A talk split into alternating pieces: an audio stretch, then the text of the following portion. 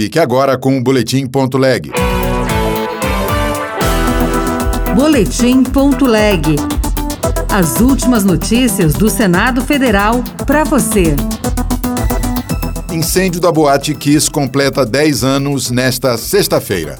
Caso foi acompanhado pelo Senado. A tragédia levantou o debate sobre a segurança nas casas noturnas e uma lei foi aprovada pelo Congresso Nacional.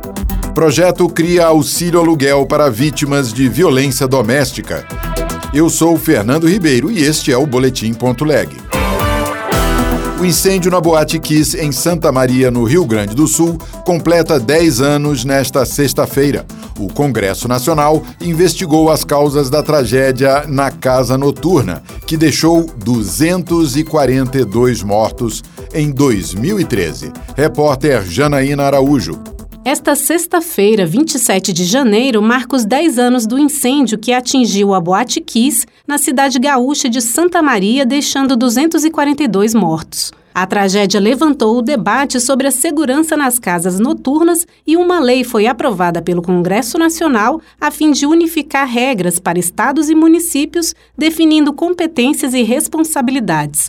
Um projeto de lei sobre o tema da deputada Elcione Barbalho, do MDB do Pará, que já estava em análise na Câmara dos Deputados, foi o ponto de partida, como explicou a então senadora pelo Rio Grande do Sul, Ana Amélia. Mesmo que esse projeto tenha vindo da Câmara dos Deputados, aqui nesta casa nós criamos uma comissão especial para tratar desse tema. Eu tive a honra de presidir, foi produzido um relatório com algumas sugestões encaminhadas à Câmara dos Deputados, onde vários parlamentares se envolveram com a matéria, que continua sendo uma dor que nunca vai curar no coração do Rio Grande do Sul. Conhecida como Lei Kiss, a norma alterou os Códigos Civil e de Defesa do Consumidor e a Lei de Improbidade Administrativa.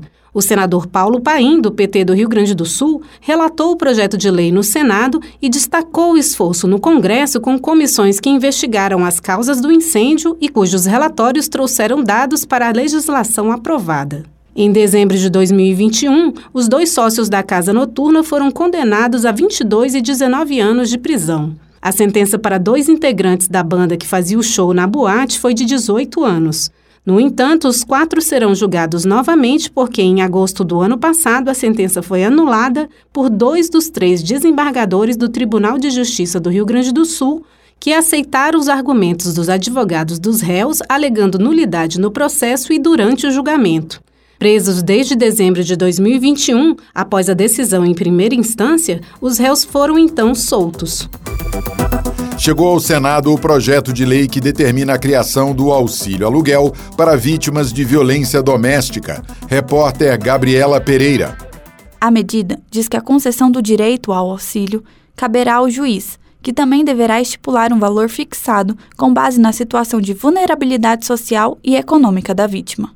Além disso, o pagamento do auxílio não deverá ultrapassar seis meses. O substitutivo apresentado pela deputada Lídice da Mata, do PSB da Bahia, também prevê que o pagamento dessa medida será proveniente de dotações orçamentárias do Sistema Único de Assistência Social, SUAS, que serão custeadas com os recursos de estados e municípios.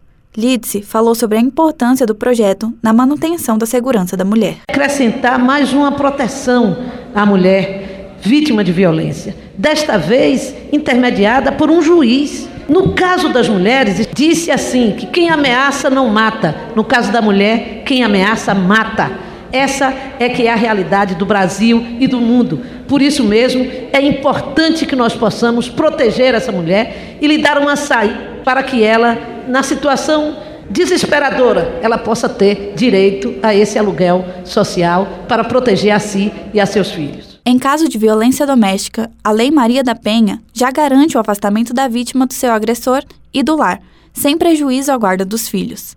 A proposta está em análise no Senado Federal, mas ainda não existe data para votação em plenário. Para denunciar um caso de violência doméstica, ligue 180. O Senado pediu às forças de segurança do Distrito Federal um reforço na segurança do Palácio do Congresso Nacional nos dias 1 e 2 de fevereiro, quando acontecem as posses de senadores e deputados eleitos em 2022, as eleições para as presidências do Senado e da Câmara e a abertura oficial dos trabalhos do Legislativo em 2023. Outras notícias estão disponíveis em senado.leg.br barra rádio.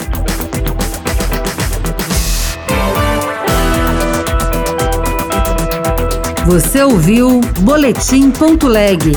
Notícias do Senado Federal.